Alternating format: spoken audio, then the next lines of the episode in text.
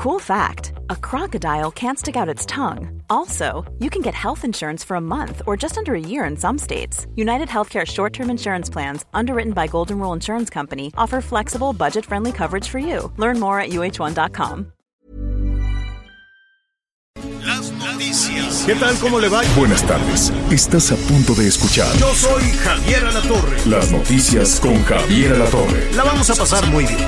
Comenzamos. La mía,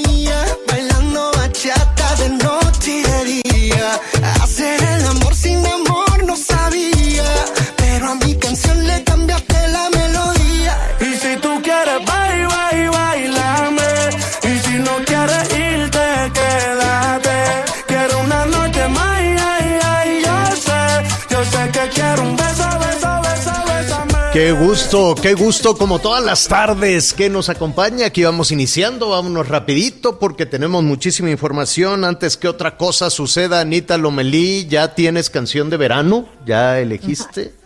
¿O No, no, no, todavía? no, no.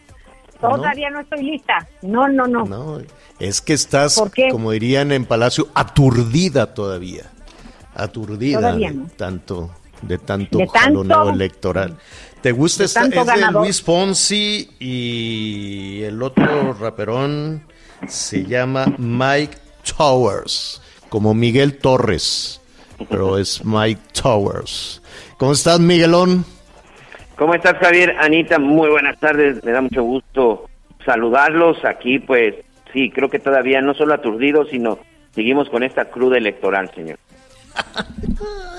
Estuve hablando por allá con algunos políticos de este, ¿cómo se llama? De Quintana Roo. Este, pues muchas lecturas, como eh, con los que, le diré, pues casi casi carro completo, ¿no? Se llevaron ahí todos los legisladores Morena, se pintó Quintana Roo de, de, de vino tinto. Eh, saludos, por cierto, a todos nuestros amigos que nos escuchan allá en Cancún en el 91.5 de la FM y en Chetumal, la bestia grupera 99.3 FM. Chetumal también se lo llevó Morena, Miguelón, ¿verdad? Así es, en el municipio de Otón Blanco, que es el que pertenece, sí, está vestido de morena.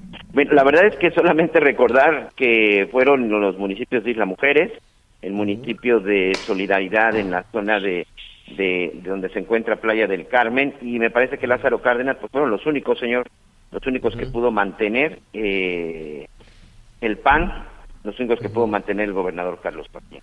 Bueno, pues al ratito vamos a ver cómo eh, se pusieron las cosas también. Eh, por ejemplo, Tamaulipas, pues Morena tendrá ya el control del Congreso, cosa que, que pues vamos a ver, aunque ya hoy le dieron un amparo definitivo al gobernador García Cabeza de Vaca, pero pues eh, vamos viendo si los resultados electorales tienen alguna modificación. Sonora, todo se llevaron.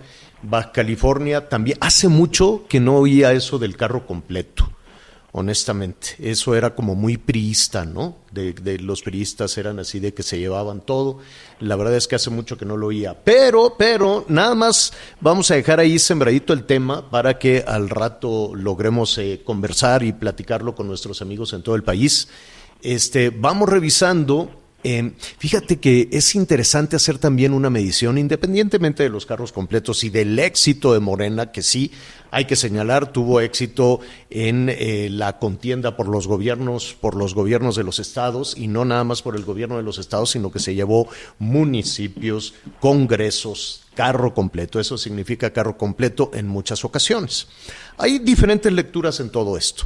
Veamos, por ejemplo, para hacer una pequeña reflexión, cuántos eh, millones de mexicanos gobierna la alianza, la alianza PAN-PRI-PRD, cuántos millones de mexicanos gobierna Morena, y en alianza también, y ¿sabe qué? Habría que poner ahí cuántos millones de mexicanos gobierna Nueva Alianza, ¿no? O va a gobernar Nueva Alianza, considerando la zona metropolitana de, de Nuevo León y la zona metropolitana de Guadalajara. Saludos a nuestros amigos en Nuevo León, saludos a nuestros amigos en Guadalajara. Y también es interesante ver el Estado de México.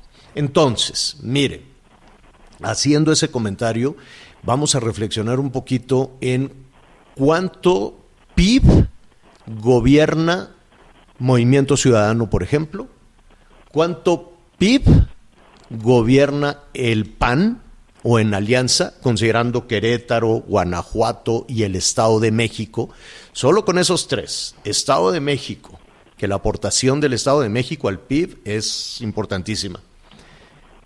El Bajío, ¿no? Querétaro, Guanajuato, este, y después vemos también lo que significa en, el, en, en la administración del PIB para Movimiento Ciudadano. Son diferentes lecturas.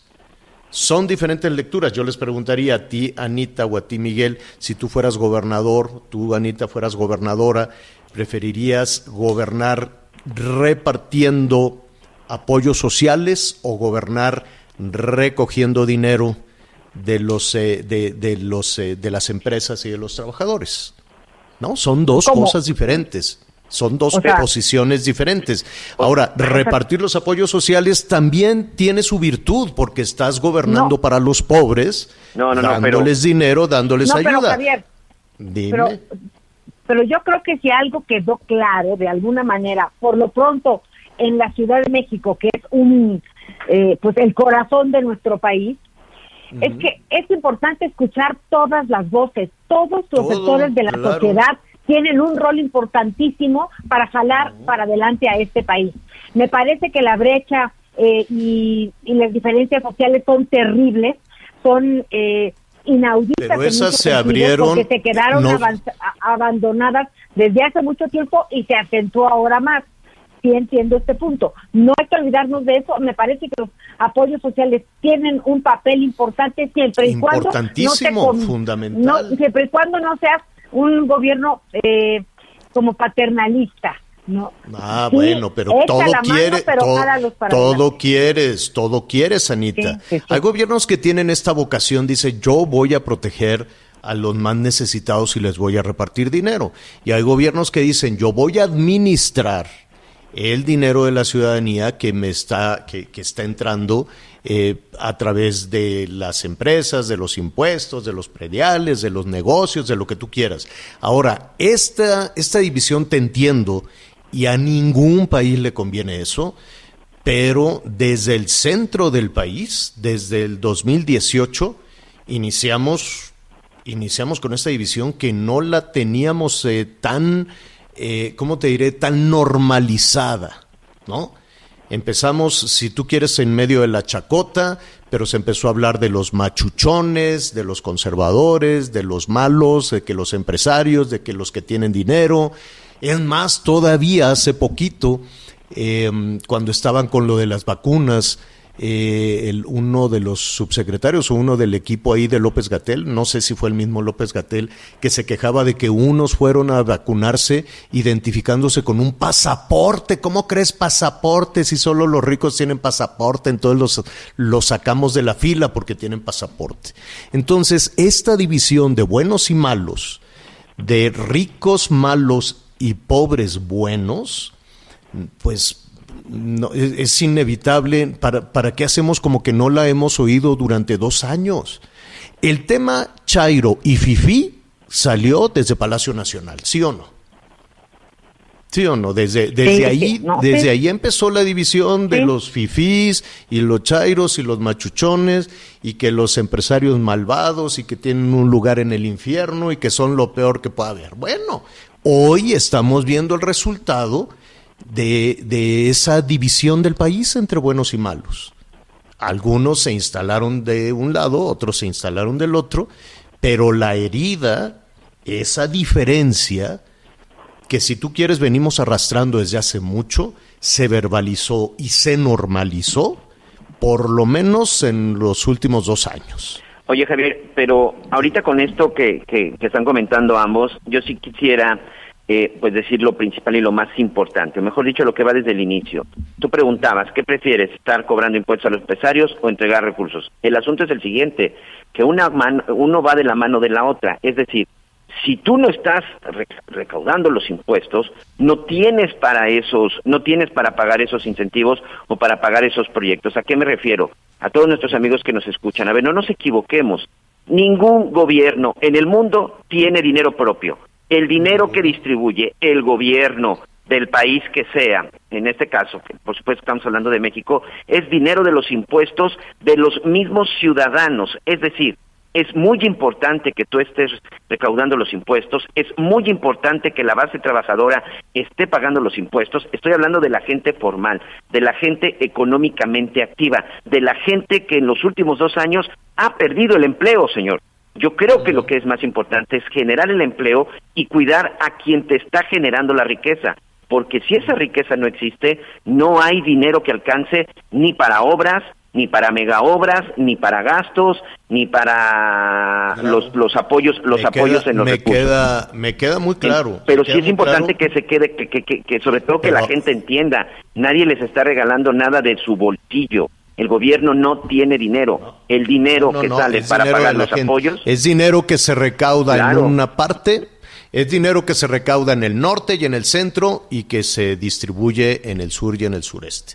Vamos a ponerlo así. O por lo menos, digo, yo sé que no es así, o sea, a ver, la contribución de, de, de Quintana Roo, la contribución de, de pues de, de una región de Veracruz, la contribución también de Tabasco, en fin, ¿no?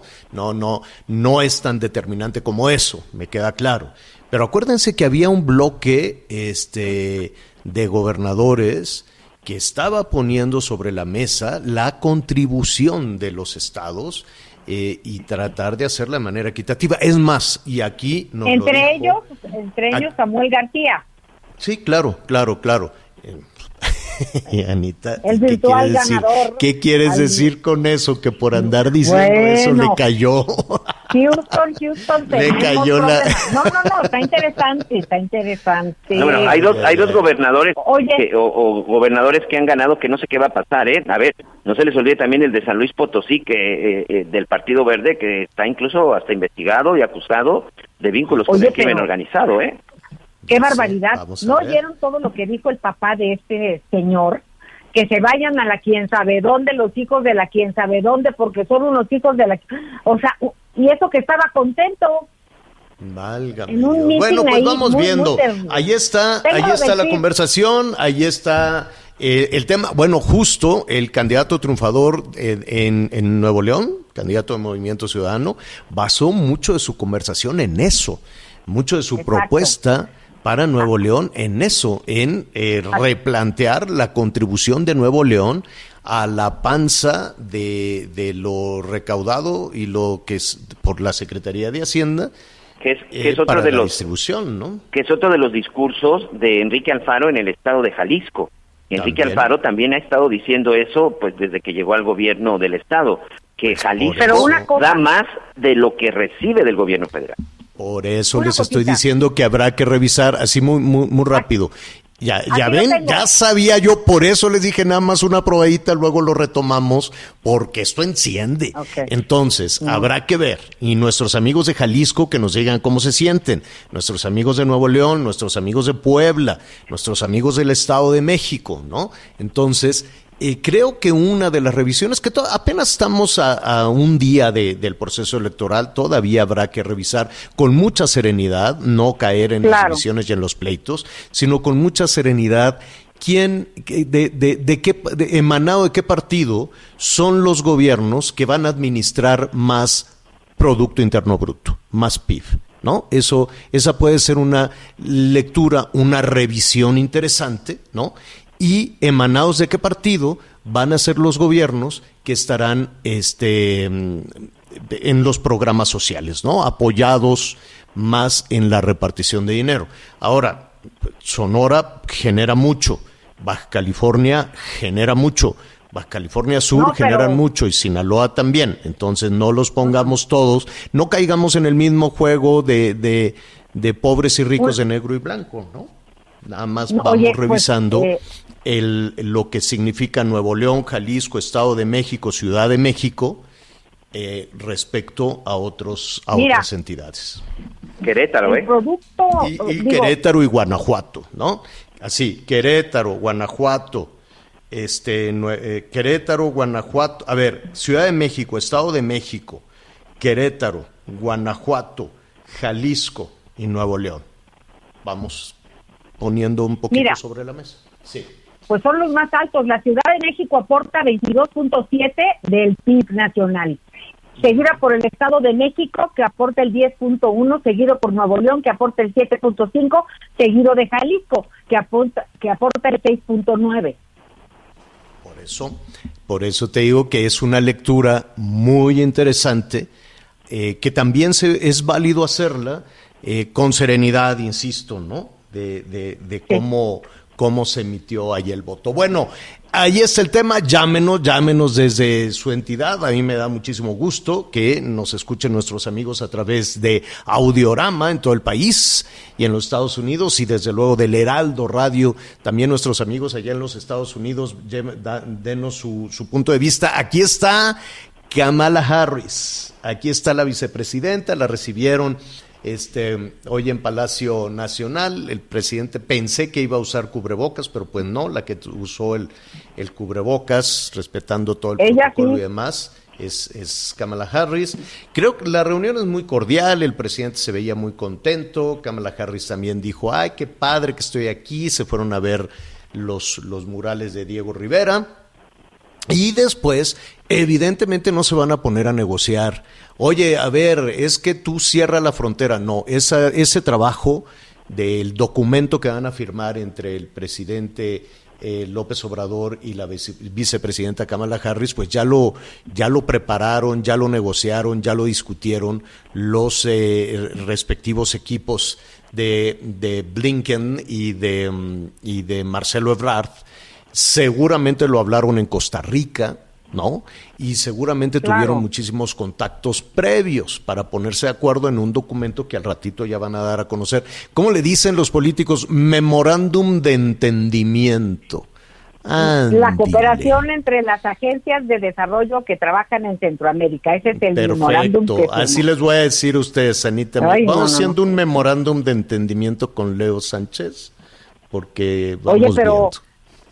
Pero también había otros, no, es muy importante. interesantes. ¿eh? A ver, si estuviera en sus manos, sí, sí, sí, nada más un, muchos temas de los que poquito a poquito le vamos a rascar y vamos a, ver. Pero un, un asunto fundamental para los dos países es la migración, ¿no? la migración, sobre todo este, de indocumentados, por, por la parte muy oscura de todo esto, que es decir, el tráfico de personas, lo doloroso que eso de que es ver a las familias separadas, eh, la cantidad de niños, niñas, niños que viajan solos, algunos llegan, otros de, pues imagínense, nada se saben, ¿no? Niños que salen de Honduras, que salen de Guatemala, que vienen un par de hermanitos que se los entregan ahí, hay un pollero, algunos pueden llegar a algún punto de la frontera para entregárselos a algún pariente, Oye. Que, y, otros, y otros, y de otros nada se sabe, en, definitiva. Entonces. Pero ayer en Guatemala ya, ya decía. Muy importante.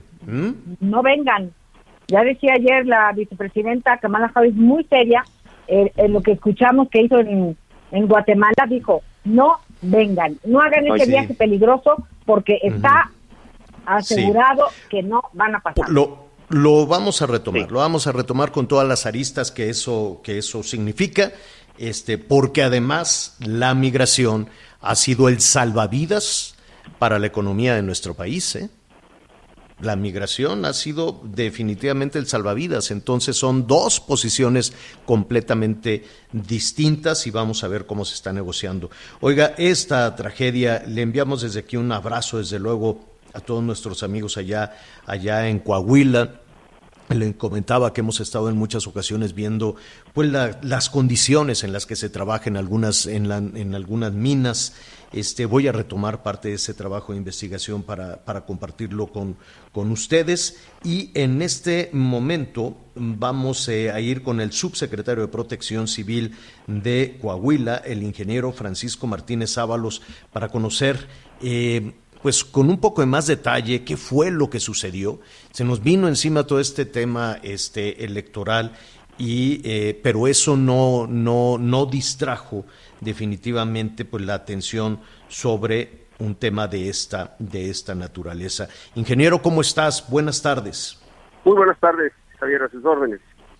Em, vamos, eh, entiendo que se han logrado este, rescatar algunos cuerpos, ¿no? Que no lograron eh, sobrevivir, eh, por lo menos cuatro de los mineros de los otros tres. entiendo que aún no, no, no se sabe, pero antes de, esto, Francisco, ¿qué fue lo que pasó? Bueno, los días previos a este lamentable accidente, hubo días con mucha lluvia en esta región carbonífera del estado de Coahuila. Y esas lluvias generaron infiltraciones y escurrimientos. Y en esta zona se encuentran, además de, estas lluvias que se presentaron en, días recientes, eh, se encuentran lo que se conoce como tajos abiertos, que son pequeños lagos eh, que se forman cuando se hace una mina a cielo abierto y encuentran un acuífero y deja lagos. Estos lagos que se encuentran eh, en esta región eh, se incrementaron su, su cantidad de agua por los escurrimientos e infiltraciones y uno de esos eh, lagos se desbordó, es decir, llegó una filtración importante a una área un poco alejada de estas minas de arrastre de carbón y esa corriente llegó e inundó dos minas. Una de ellas es donde se encontraban estos siete trabajadores y bueno, no alcanzaron por la velocidad que traía el agua a, salir por la entrada normal de esta mina. Es, decir, el, fue un golpe, la inundación fue un golpe de agua, como lo que en ocasiones vemos en algunos, en algunas crecidas, este, repentinas en arroyos o en pasos de agua que, que en algún tiempo están secos y hay gente que de pronto se establece en esos lugares y llega el agua rebotando. ¿Así es como llegó esta mina? Así es, así es. No, no es un fenómeno previsible con facilidad. Eh, si ustedes eh, revisan las estadísticas de los accidentes en minas, bueno, sí hemos tenido eh, con otro origen. Sin embargo, este este tipo de, de incidentes no es tan común. fue de alguna manera intempestivo y una gran parte fue por el agua que le comento derivada de las lluvias de estos días recientes en la región carbonífera y en la región norte también de nuestro estado. entiendo que eran siete los trabajadores que se encontraban en el interior, ¿así es? Sí, sí, son siete, eh, de los cuales, como usted ya ha señalado, cuatro fueron ya rescatados y continúan los trabajos aquí eh, de manera ininterrumpida. Prácticamente desde los primeros minutos del incidente se trajeron bombas pequeñas por parte de la Unidad Municipal de Protección Civil y conforme pasaron las horas se trajeron ya equipos de mayor capacidad, lo que permitió mm. ir eh, drenando esa agua acumulada ahí en la mina.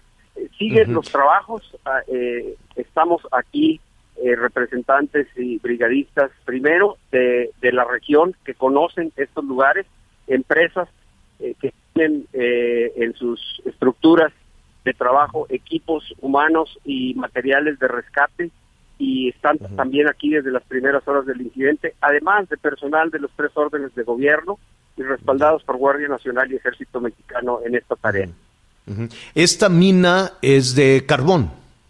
Sí, es una mina de carbón eh, de aquí de esta región de Coahuila. Es verdad este, que mm, bueno, hemos escuchado de diferentes organizaciones, hemos escuchado a algunos eh, familiares, no necesariamente de los mineros que estaban allí atrapados. De hecho, eh, esta organización que se formó después de la tragedia en Pasta de Conchos indica que habían llamado la atención, que habían hecho una alerta sobre las condiciones laborales o los riesgos en la mina. De hecho, van un poco más allá y dicen que habían entregado una, una carta con esa preocupación al, eh, titular, al director de la Comisión Federal de Electricidad, Manuel Bartlett. Uno se preguntará por qué al titular de la Comisión Federal de Electricidad, porque esta administración ha, dicho en muchas ocasiones que quieren regresar al carbón para la generación de, electricidad, aunque sea una posición eh, criticada en otros contextos, ¿no? en contextos ambientales y además eh, en los Estados Unidos, en fin, este tema tipo de cosas. Ese es otro tema. Pero bueno, esta administración dice vamos a regresar al carbón y vamos a regresar al biodiesel este, para la generación de, energía. Y que en ese sentido se había entregado un documento em, hablando de los riesgos que había en esta mina. ¿Es verdad? Bueno, no tenemos conocimiento oficial de, de esa comunicación, eh, dado que, bueno, pues es una organización civil que sigue eh, luchando por por eh, algunos eh, temas específicamente relacionados con pasta de conchos.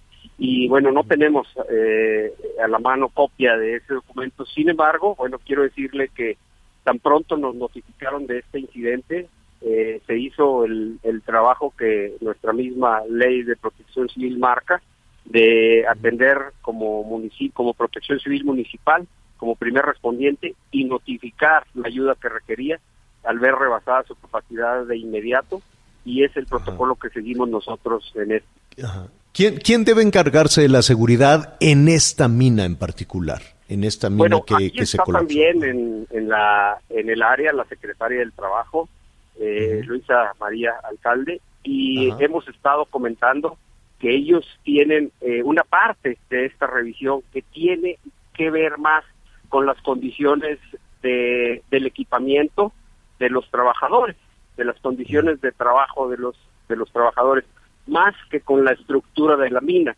que es donde se han suscitado estos accidentes. Eh, Creemos nosotros, del caso de, del municipio también, eh, el área municipal tiene eh, la facultad de otorgar licencias de funcionamiento. Quien registra el, el, el primer registro para la operación de estas minas es la Secretaría de Economía Federal. Y en el caso eh, de protección civil de los estados, eh, al menos en Coahuila, no tienen los mineros que hacer algún trámite específico sobre la estructura o la seguridad. Pero en, en, en el día a día, ingeniero, en El el día a día, eh, la supervisión es de una empresa, es de alguna Sí. instancia, Sí, o sea, ¿quién dice, a ver, cuál es el equipo? ¿Tienes el equipo adecuado? ¿La ventilación suficiente? ¿La comunicación? ¿Las rutas de entrada, de salida? ¿Eso quién lo hace? Eh, El plan de respuesta normalmente lo tienen las empresas, pero le reitero, eh, la, la, eh, el funcionamiento de las minas está regulado por diferentes dependencias, entre estas eh, municipio y federación, y las empresas tienen también su plan de contingencia. Ahí eh, lo primero eh, pues es superar la tragedia, encontrar en la medida de lo posible, eh, no los milagros suceden, ¿no? No eh, eh, estas minas tienen características diferentes, por ejemplo, a las que a las que conocemos de otros minerales. Este no sabemos la suerte, ¿no? Ni nos atrevemos a, a dar un pronóstico. Se han recuperado los cuerpos de cuatro personas. Es la emergencia, eso es lo primero. Supongo que después se pondrá en contexto la seguridad de la industria minera, ¿no? Así es, ese es nuestro objetivo ahorita y con Claro. ese con ese fin estamos trabajando de Claro, encontrar claro. a estas personas, recuperarlas y poder eh, ponerlas este eh, las medidas que usted comenta eh, una vez Claro. superada esta, tarea. Ingeniero, muchísimas gracias y allí estaremos pendientes. Estoy para servirles. Buenas tardes. Gracias, gracias. Sí, es el responsable, el subsecretario de Protección Civil de Coahuila. Fíjate que yo bajé unas minas de depósito, este, y estaban, sí, en condiciones, depósito decimos, pero es un boquete, es un hoyo, bajas en un tambo, y ahí están, con una oscuridad total, sin ventilación ni nada. Todavía existen las minas de Posito en algunas partes de- del país. Vamos a hacer una pausa. Ya acabó la reunión de la vicepresidenta, del presidente López Obrador con la vicepresidenta. Después de la pausa le vamos a decir de qué se trató y qué acordaron. Volvemos. Sigue con nosotros. Volvemos con más noticias. Antes que los demás. Todavía hay más información. Continuamos. Bueno, ya acabó esta reunión entre la vicepresidenta de los Estados Unidos, Kamala Harris, y el presidente eh, Andrés Manuel López Obrador. ¿Qué acordaron, Anita?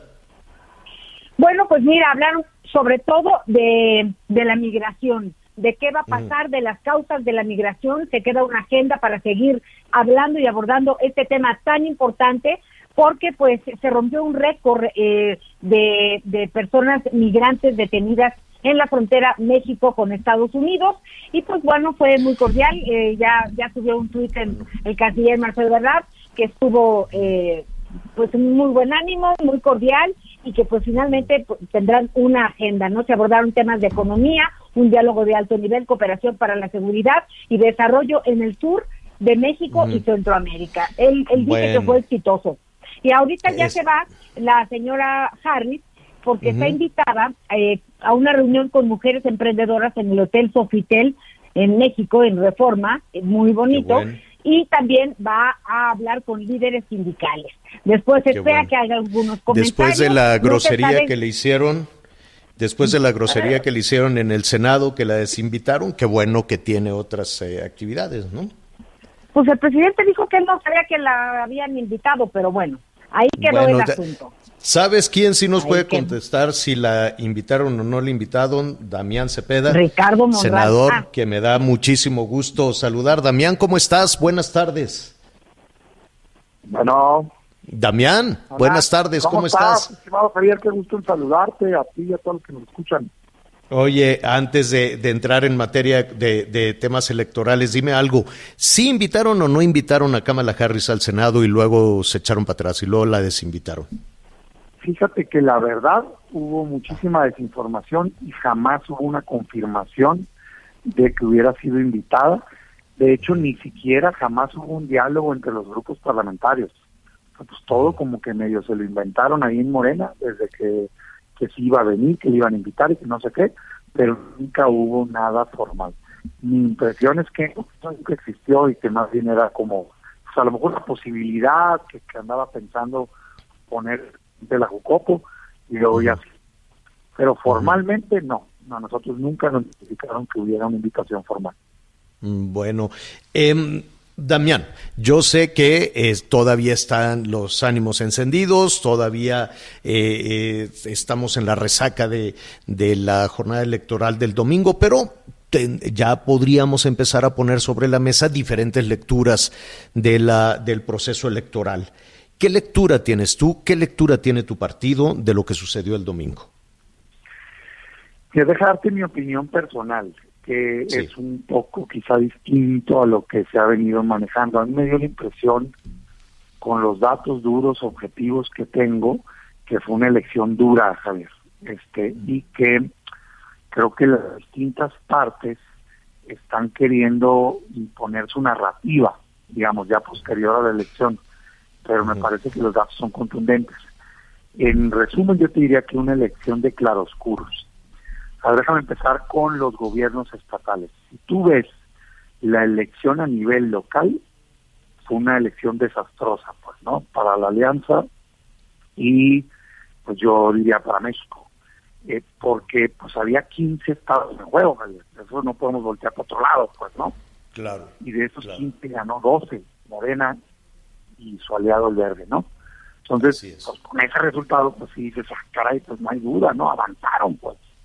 De hecho, si lo ves todavía más duro, ese día arrancaron gobernando un estado de esos 15, solo Baja California, y acabó el día gobernando 12, pues.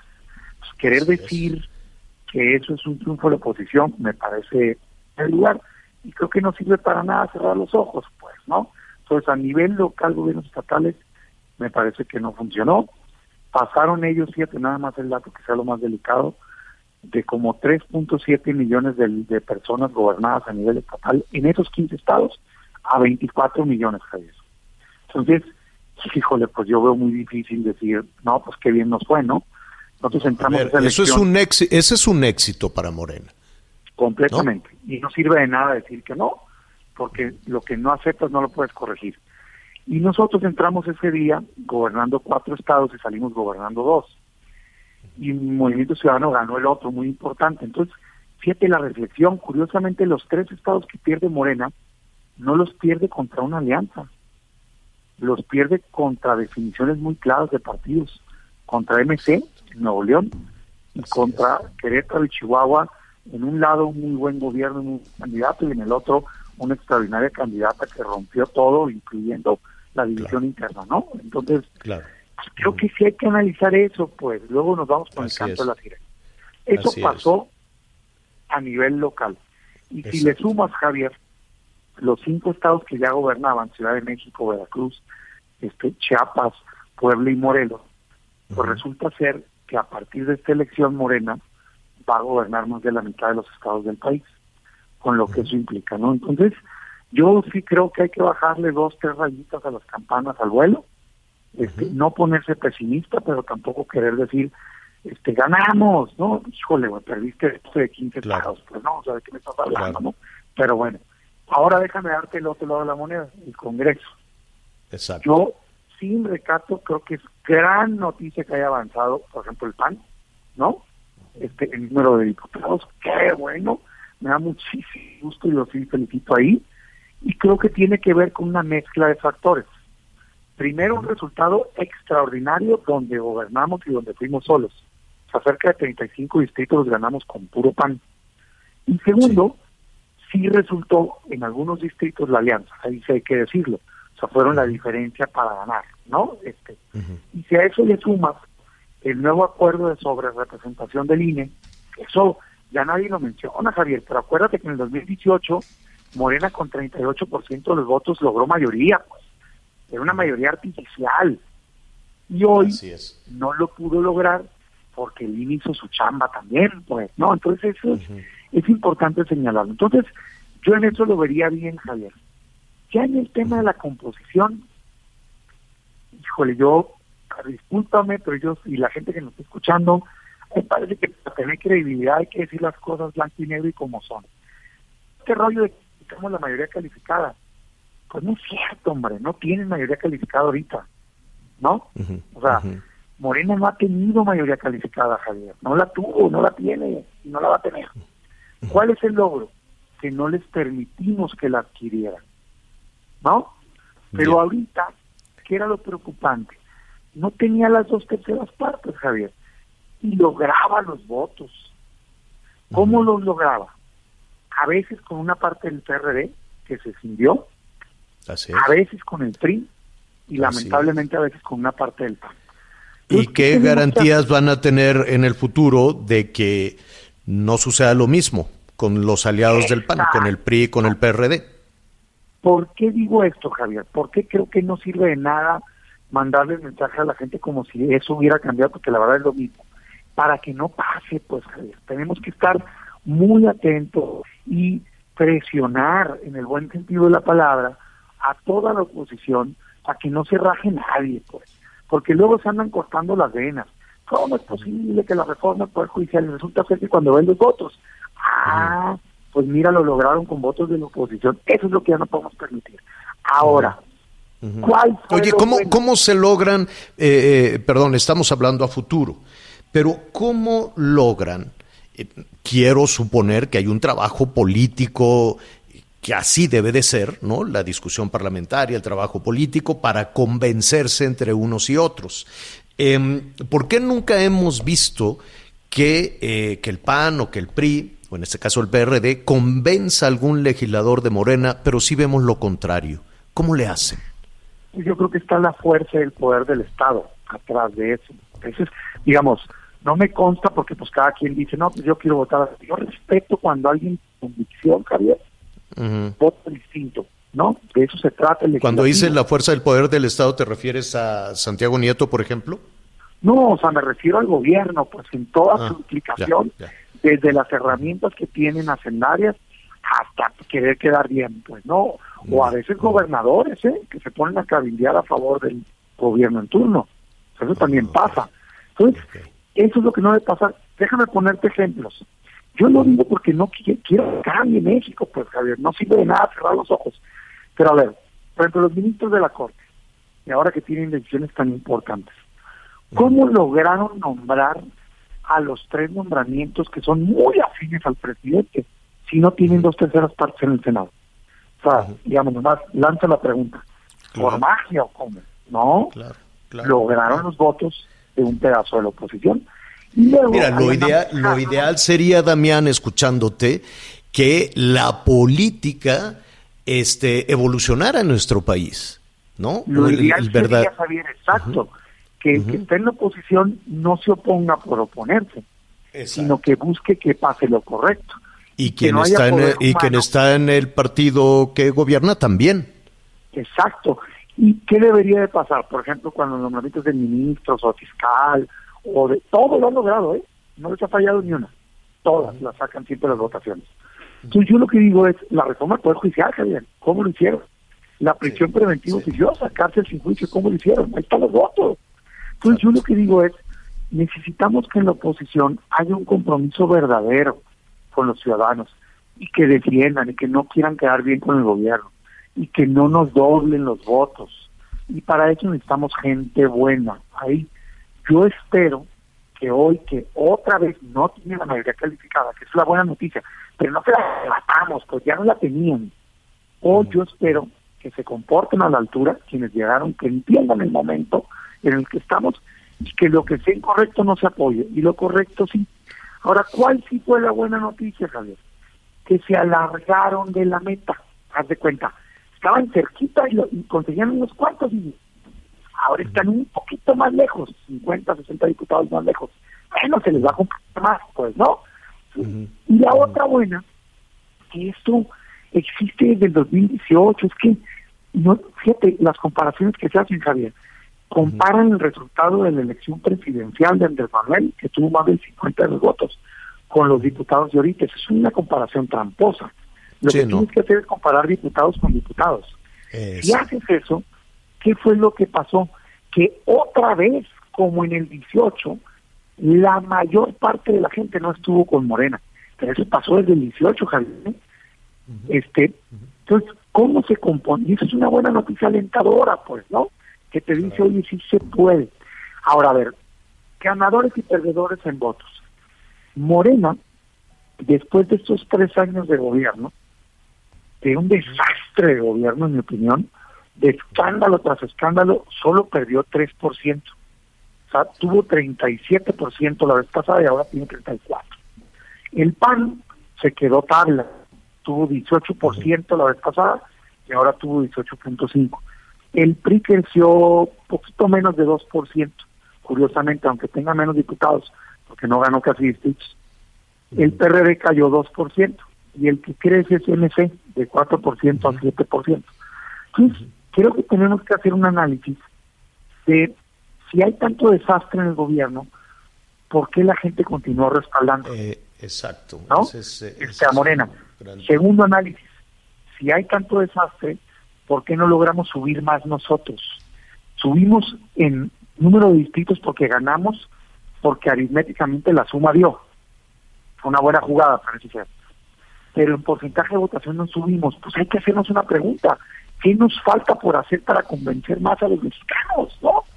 Entonces, Pues también poco- yo siento Perdón, que, Javier. que, que dentro de la que dentro de la oposición pues es la única voz en principio y qué bueno que así es que está llamando a una reflexión no y a, a- a hacer una revisión. Bueno sí felicidades qué bien etcétera, etcétera. felicidad a, al INE a los ciudadanos a todos los partidos. Ahora viene sí la, la revisión porque esto no se detiene no ya el año que entra viene un proceso este muy importante en seis estados si no me equivoco el 23 es el estado de México luego viene la otra elección ¿Sabes en qué fin me preocupa, sí Javier? sí Yo estoy escuchando como si hubiera sido un super triunfo, pues, ¿me entiendes? exacto hay que serenar creo que todos cuando uno siente eso, entonces no vas a cambiar nada, pues. O sea, tu lógica es, ah, pues hay que hacer lo mismo, claro en todo claro. sentido, y vamos a ganar. Es que entonces yo digo, oye, espérate tantito, o sea, haz un análisis completo, y si lo que salió bien, continúalo, y lo que no, mejóralo, porque si no, pues vas a tener un resultado que no va a ser positivo en el 24, y yo quiero ganar el 24. Oye, Damián, que te, propongo lo siguiente, te propongo lo siguiente, vámonos despacito, ¿no? Bueno, con ritmo, con ritmo desde luego, pero este, pero vamos despacio, revisando varios temas. Mira, uno que, que hoy se nos viene el tiempo encima, pero es con el que iniciamos el programa hoy y que tenemos participación de nuestros amigos, era eh, ponerse a reflexionar en, eh, en esa parte de la elección en la que tú señalabas, de en- entre los 15 estados, eh, una pregunta es, bueno, ¿y cuánto PIB, Producto Interno Bruto, gobierna este, cada partido, por decirlo de alguna manera, ¿no? Que no son los partidos, pues, son una- otras administraciones. Entonces es un análisis diferente.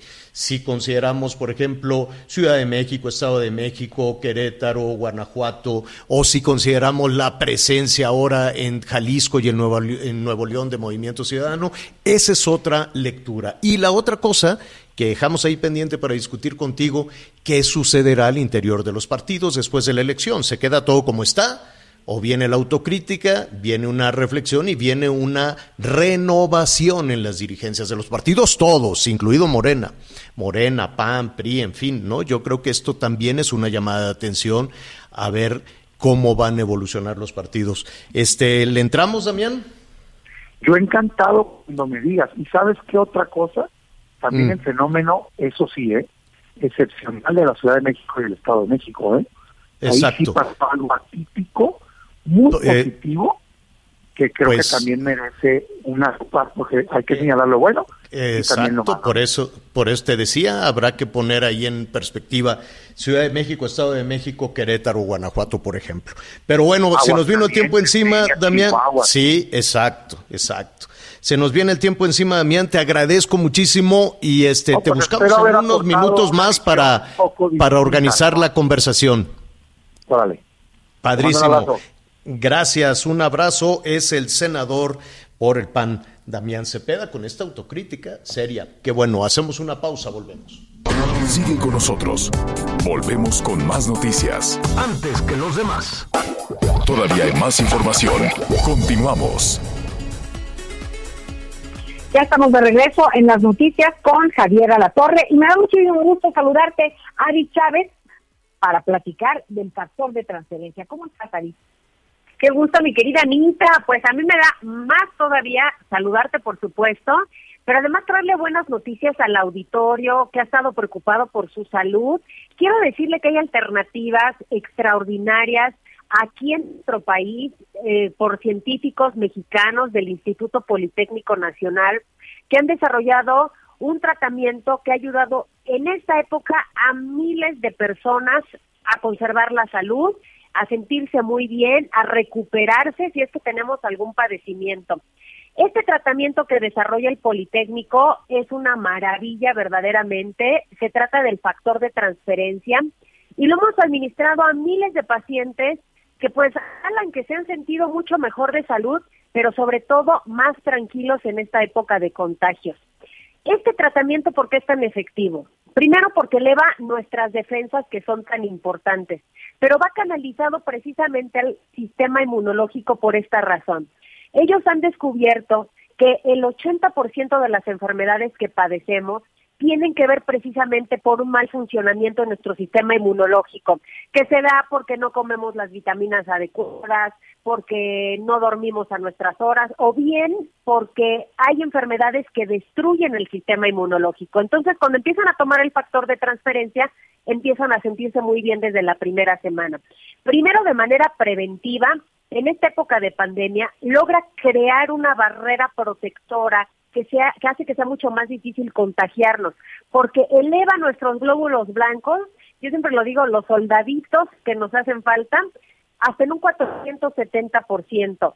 Al tener tal cantidad de glóbulos blancos, de leucocitos, de nuestros soldaditos bien listos, entonces destruimos mucho más fácilmente eh, virus, bacterias, y en el caso de las enfermedades, ponga mucha atención. Tenemos pacientes que tienen cáncer, diabetes, lupus, esclerosis múltiple, artritis reumatoide, fibromialgia, enfermedades de la tiroides, las alergias, funcionan muy bien en alergias, en cualquier enfermedad respiratoria, asma, bronquitis, influenza, pulmonía.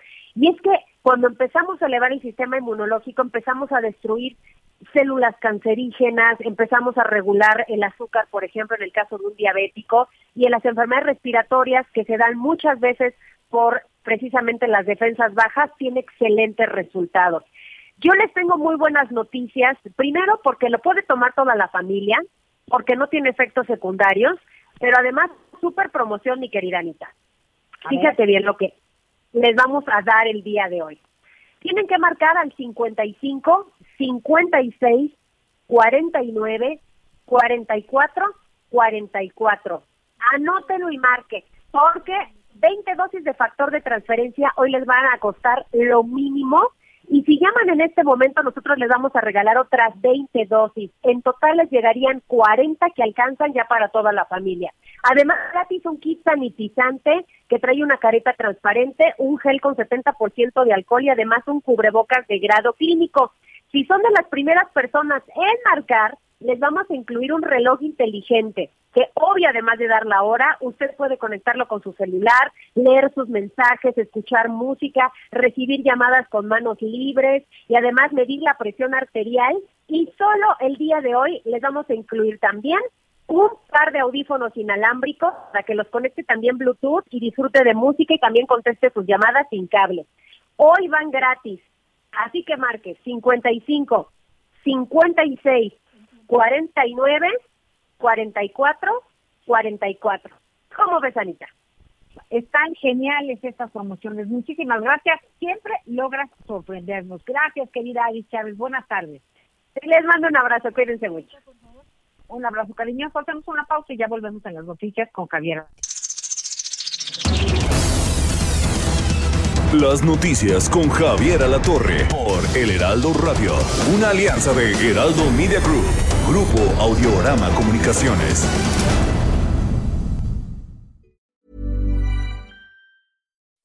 When you make decisions for your company, you look for the no-brainers. If you have a lot of mailing to do, stamps.com is the ultimate no-brainer. Use the Stamps.com mobile app to mail everything you need to keep your business running with up to 89% off USPS and UPS. Make the same no brainer decision as over 1 million other businesses with Stamps.com. Use code PROGRAM for a special offer. That's Stamps.com code PROGRAM.